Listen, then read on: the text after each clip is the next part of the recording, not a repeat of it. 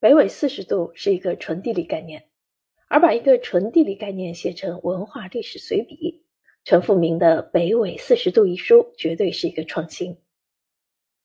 全书共十一篇文章，近三十万字，串起了发生在北纬四十度的历史事件，从战国时期赵武灵王胡服骑射到大清王朝乌兰布通之战，长达两千多年的历史演变，用历史真实与文学虚构。理性与感性相融合的笔法，重新发掘了淹没于大漠风沙、长河孤烟背后的一个个故事。我们可以把未能抵达终点的骑手和那么让我们去洛阳吧放在一起读。前者赵武灵王是胡服骑射的主角，这个故事人们耳熟能详，但要把主人公赵武灵王与皇帝以后第一伟人挂起钩来。却是在北纬四十度书中才知道的。虽然赵武灵王的这项桂冠不是陈复明先生给的，但他肯定是福音梁任公先生的，要不然陈先生也不会将赵武灵王的故事放在北纬四十度的开篇。从他的题目看，陈先生显然是非常惋惜赵武灵王的结局的。后者魏孝文帝则是主人公，说的是鲜卑族向汉人学习的故事。两位皇帝级人物的改革也很有意思，都没有采取疾风暴雨式的方式进行，而是润物细无声的潜入夜。这在当时搬动一张桌子都要流血的朝代实在难得。赵武灵王说出“物欲胡服”时，除了重臣肥义、楼缓之持曰善外，其他群臣皆不欲。其中重量级的反对派是赵武灵王的叔叔公子臣。虽然公子臣无视军权，但赵武灵王仍保持着对叔叔的尊重，派出大臣再次劝说。公子臣并不买账，说：“变古之教，易古之道，逆人之心。”赵武灵王知道后，仍然没有恼怒，而是亲自访问叔叔家，并于其后舌战群臣。论治德者不合于俗。成大功者不谋于众，以书御者不尽马之情，以古至今者不达世之变。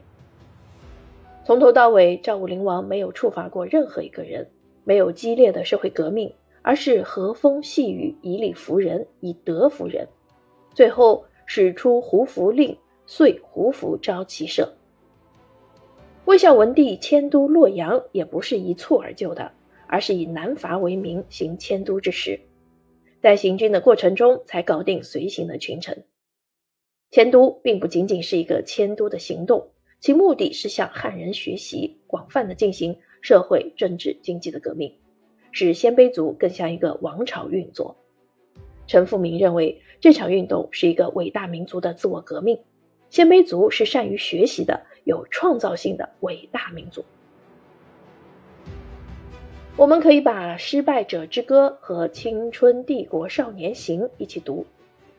冯唐易老，李广难封。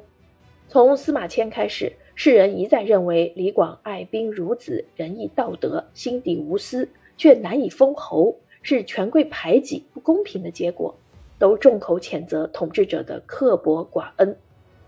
但陈复明通过对史实的爬书得出的结论是：像李广这样。缺乏必要的军事操练，缺乏纪律约束，以将领个人道德感召力代替缜密作战计划和战时动员，以个人勇力与胆识代替有效的集团军事行动，动辄失道亡岛，陷千万士兵于万劫不复之险地。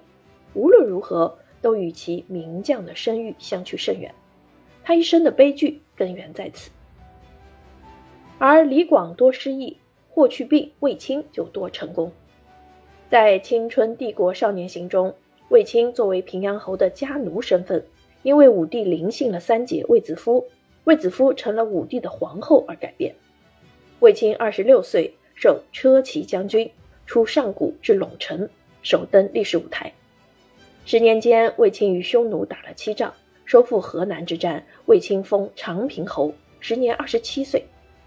三十五岁漠北一战是卫青的最后一战，卫青由此登上人生的巅峰，被汉武帝封为大司马。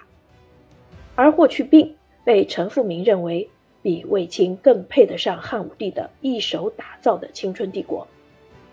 还不满十八岁的霍去病，几乎是以玩票的方式，从舅舅卫青手中领了八百轻骑兵，离开大部队去几百里外单独行动，竟然一战成名，受封冠军侯。二十岁就任命为骠骑将军。霍去病一生只打了五仗，最后一战，霍去病带领五万骑兵北上数千里。摧毁左贤王，几乎打到了北纬五十度，彻底解除了北纬四十度的危险，创造了中国军人的永恒典范。卫青、霍去病几乎是李广一生都无法达到的高度。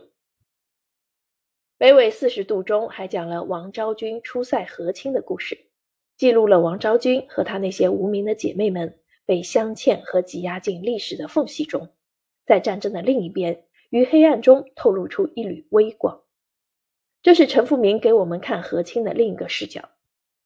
遥想右北平，表现出了大历史观。所谓右北平，位于北京以北，北纬四十度至四十二度，大约包含今天的河北承德、内蒙古赤峰和辽宁朝阳。